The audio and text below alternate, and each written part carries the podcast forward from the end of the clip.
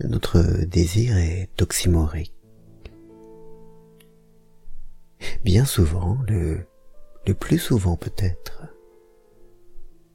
nous désirons la chose, la personne, et simultanément son contraire ou son presque contraire. La maman et la putain, la tranquillité l'émotion, le calme et la tempête, la sobriété et le luxe, la pesanteur et la grâce.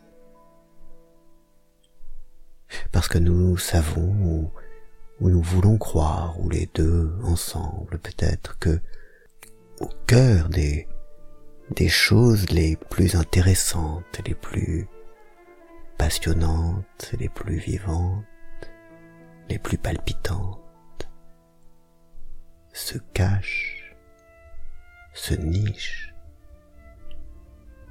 leur contraire,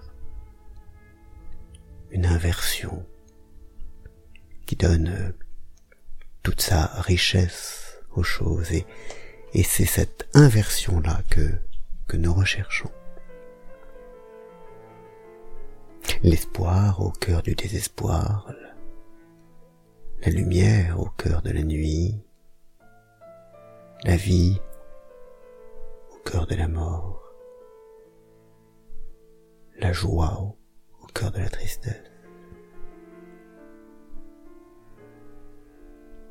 Nous, nous aimons ce retournement final qui, qui donne son poids aux choses et aux êtres.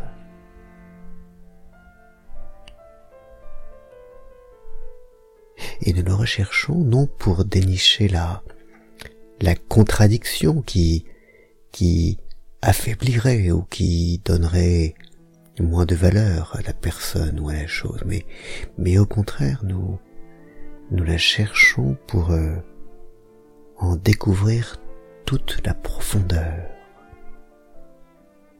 Et plus que tout, nous aimons les êtres ainsi faits, non pas ceux dont tout se voit, non pas les êtres transparents, mais, mais ceux au contraire à, double fond, à condition que ce soit dans le bon sens, les, les êtres qui paraissent mornes et plats et qui, et qui recèlent en fait en eux autre chose. Il y a un, un érotisme de la découverte et, et, justement c'est c'est sans doute dans la sexualité que que cette envie de contradiction que l'oxymorie de ce désir est,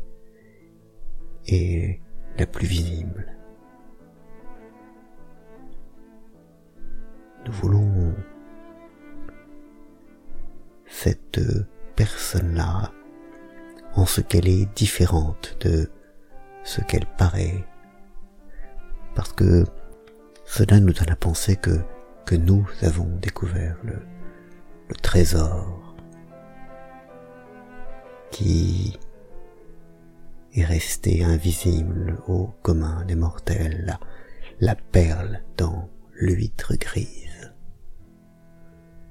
le cœur de l'étoile dans ces yeux-là.